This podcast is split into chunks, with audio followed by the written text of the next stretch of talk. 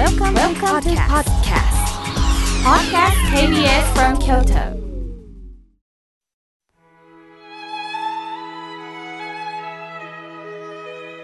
改めまして僧侶の河村明慶です今日の法話のテーマは目に見えないものを大切にでお話をさせていただきます早いもので間もなくお彼岸ですねお彼岸というと亡き人のお墓参りだと思われがちですがもちろん大切な仏事ですしかし誰がお参りをするんでしょうかそのことを考えるのがお彼岸なんですよ。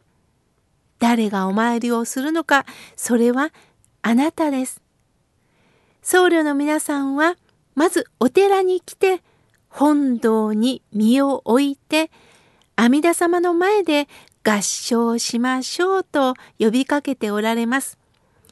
阿弥陀様の前に座ることでこの私と向き合うことを教えてくださるのです。私の友人は「妙慶さんお寺に行ってとっても大切なことを教えてもらったよ」って言ってくれました。えー、どんなこと？って聞くとご住職にね僕は幼少の頃貧しかったんですよ。いつも次を当てた靴下ズボンを履いてたんですよ。本当に恥ずかしい幼少期でしたって話したら、ご住職が、何に対して恥ずかしいのですか？次を当ててくれる人、お母さん、おばあちゃん、その人がいる、その存在を喜びなさい。次の当たった靴下を、そしてズボンを履いていること、決して恥ずかしいことではないんですよ。私にはこうして私を愛してくれる人がいる。それがわかるということ。それを堂々とまた皆に伝えていける人になってくださいと言われた時に、ああ、私は自分の職業は教員。何を学生らに話してたんかな？どんな気持ちで生きていたんだろう？何を恥じてたんだろう？住職の言葉から目が覚めたんだよね？って教えてくれました。まさしく人の愛情、思いやりを汲み取れる人になれとご住職はおっしゃったんですね。それを改めて友人は教育の現場で温かみを伝えるようになったとお話しくださいました。私事なんですが、私の大学時代は寮生活でした。北九州の門司港から母親が月に1回石鹸、タオル、あとトイレットペーパー、あとは卵、などなど生活必需品を送ってくるんですね。私はよく母に、京都でも買えるし、もう送らんといてって言ってました。でも、先ほどの住職の言葉を思い出すと、どこで購入できるという問題ではないんですよね。誰が送ってくれたのか、親ならではなんですよね。そのことにありがたいことやなと思えるのかということです。愛情というのは品物だけではありません。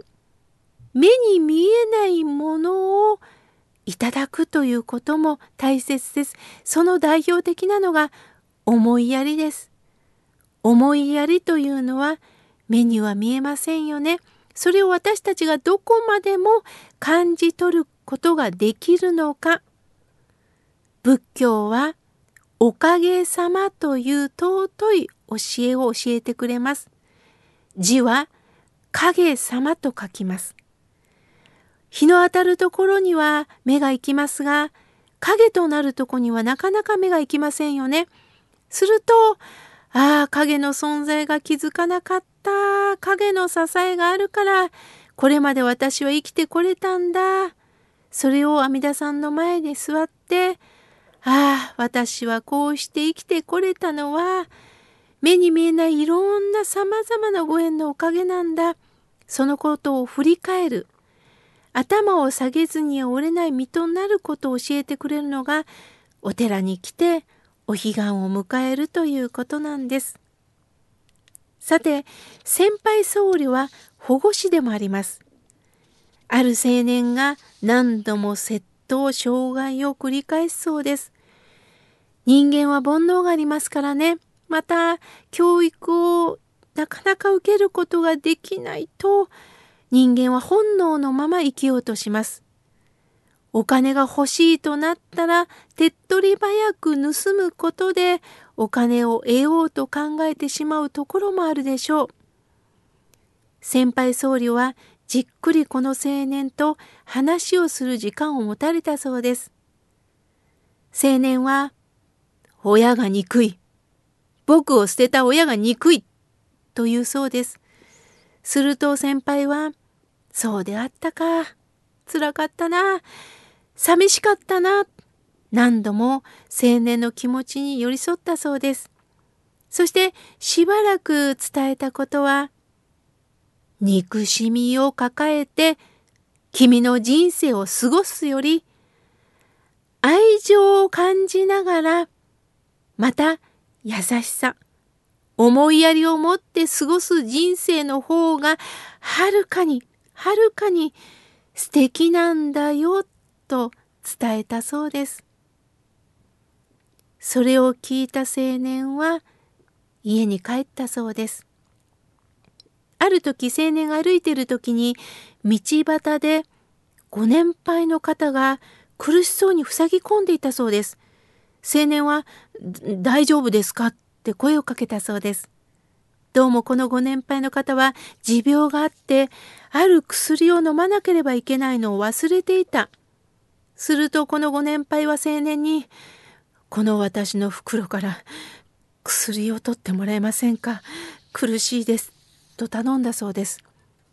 袋を見るとお財布と薬袋があったそうです。一瞬財布を取って逃げようと思ったそうです。その時、住職から言われた言葉を思い出したそうです。悲しませるんじゃない。喜んでもらえる方のが100倍幸せなんだよ。悲しませるんじゃない。喜んでもらえる方が100倍幸せなんだよ。我に返って青年はスーパーに行ってお水を買って薬とともにご年配の方に飲んでいただいたそうです。そしてしばらく背中をさすりながら、ご年配の方は回復されたそうです。そして青年に向かって、ありがとう。本当にありがとう。あなたのことは一生忘れないよ。あんた素晴らしい青年だ。笑顔いっぱいに挨拶されたそうです。その時、今まで僕は人を脅してた、人を殴ってた。でも今、こんなにありがとうありがとうって言われた時もう数十倍気持ちよかったすげえ嬉しかったと青年は住職のところに報告に行ったそうです。青年は今までありがとうと言われたことがなかったんですね。でも、ありがとうと言われる言葉を待ってても来ない。それよりも、自ら思いやりの心を持って、何か自分も温かいものを提供できた。それに、ありがとね、ありがとねと笑顔いっぱいにお礼を言われた時に、青年の枯れた心がみずみずしく、100倍にも温かいみずみずしいお水で潤ったんです。住職はそれを聞いて本当に涙が流れたそうです。その住職から即座に私のとこにメールが来ましてね、妙慶さん今日こんなことがあったんだ。心が笑顔になるラジオのリスナーさんに伝えてほしい、このことを伝えてほしいとメールが来たものですから、皆さんとね、共有したいなと思って紹介させていただきました。まもなくお彼岸です。亡き人のことを思い、そして今こうしてご縁をいただいて生きてる私はこれからどう生きていくのか残されたこの人生をどう笑顔で生きていけるのか。そのためにはまず仏さんの前に座ってください。いきなり納骨堂お墓参りに行くんではなくってご本尊の前にまず座って合唱し南無阿弥陀仏の念仏をいただきながら自分自身の人生を確認する。そしていよいよお墓納骨に移動してこうして私は生かされてますという喜びを実感してほしいと思います。今日は目に見えないものを大切にをテーマにお話しさせていただきました。